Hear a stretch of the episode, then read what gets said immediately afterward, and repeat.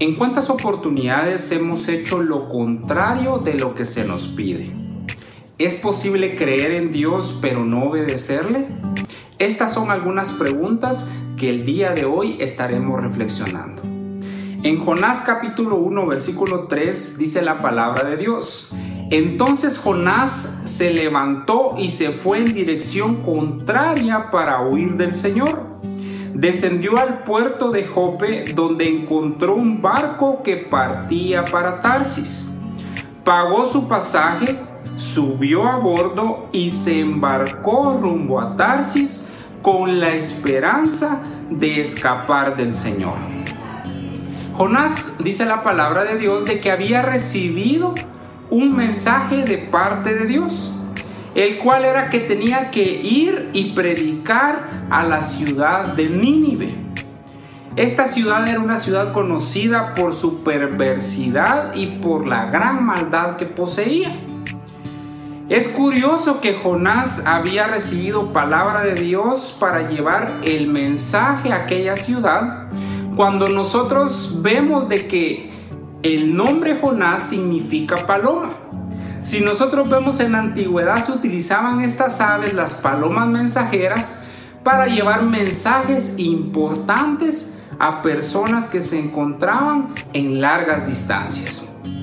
Jonás curiosamente iba a cumplir esta función, llevar el mensaje importante del Señor hacia la ciudad de Nínive.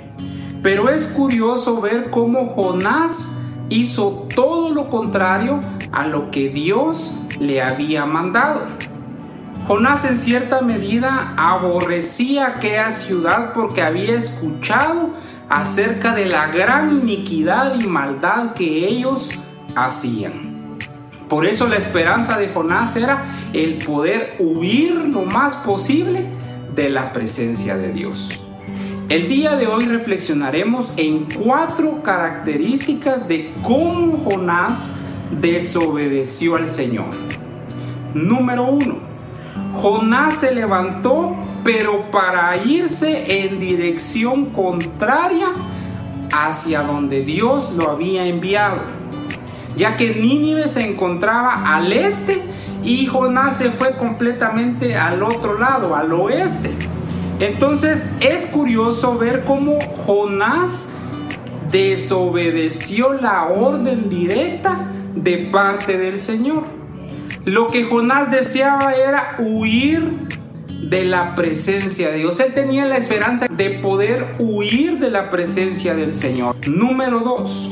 A Jonás no le interesaba lo que le sucediera a los pobladores de Nínive, ya que en su propia opinión para él merecían el juicio que vendría sobre ellos por la gran maldad que tenían. Jonás se creyó tan justo que para él no era importante lo que les pasara a la ciudad de Nínive. Con que él estuviera bien, lo demás no importaba. Número 3.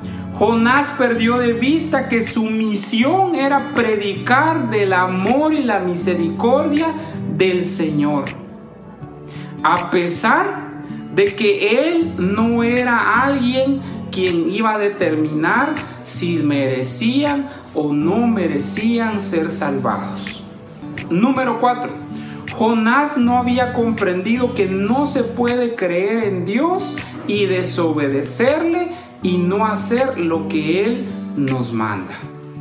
Qué importante es ver cómo Jonás al inicio de su llamado hizo todo lo contrario de lo que Dios le había ordenado. Reflexionemos entonces para nuestra vida.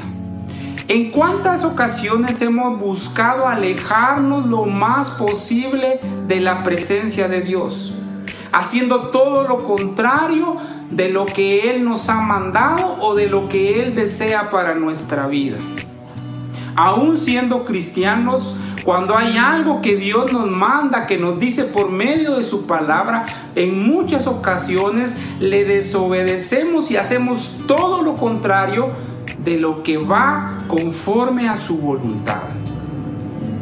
A veces también nosotros nos enfocamos en nuestro propio bienestar creyendo que si a otro le suceden cosas malas, que si otros mueren sin el Señor en su corazón, no importa, con que nosotros estemos bien, no importa lo que sucede a nuestro alrededor. Ah, qué parecido a Jonás el que nosotros estamos mostrando.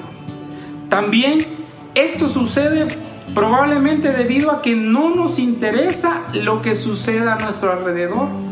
Vemos como muchos viven apartados de Dios y no nos levantamos para ir a predicar del amor y la misericordia del Señor. Y este es un mandato, es una orden de parte de Dios que vayamos y prediquemos ese evangelio de salvación. Porque así como alguien nos predicó a nosotros del amor, de la gracia y la misericordia de Dios, también nosotros debemos hablarle a otros. Porque de gracia recibimos, también nosotros debemos de dar de gracia. De ninguna manera podemos nosotros decir que creemos y amamos a Dios si constantemente lo estamos desobedeciendo. Si Él nos dice algo y hacemos todo lo contrario. Si la Biblia dice que no debemos de hacer algo y aún así lo seguimos haciendo. Para creer en Dios debemos de obedecerle porque una muestra de que creemos en Dios es vivir una vida conforme a su voluntad. Es tiempo de reflexionar y empezar a obedecer y caminar bajo la voluntad de Dios, demostrando misericordia y amor por aquellas personas que aún siguen alejados del Señor. Si usted desea que Dios cumpla el propósito por el cual usted fue creado, lo invito a que diga amén. Entonces, cuando el Señor nos diga o nos mande a hacer algo, debemos de obedecer porque eso demuestra que somos personas fieles al Dios amoroso que un día mostró su favor y su misericordia hacia cada uno de nosotros. Gracias por escuchar este mensaje. De todo corazón deseo que haya sido de bendición para su vida y si así lo fue, lo invito a compartirlo con otros y así más personas puedan reflexionar en la palabra del Señor. Les saluda su hermano y amigo Gerson Palacios y nos vemos hasta la próxima.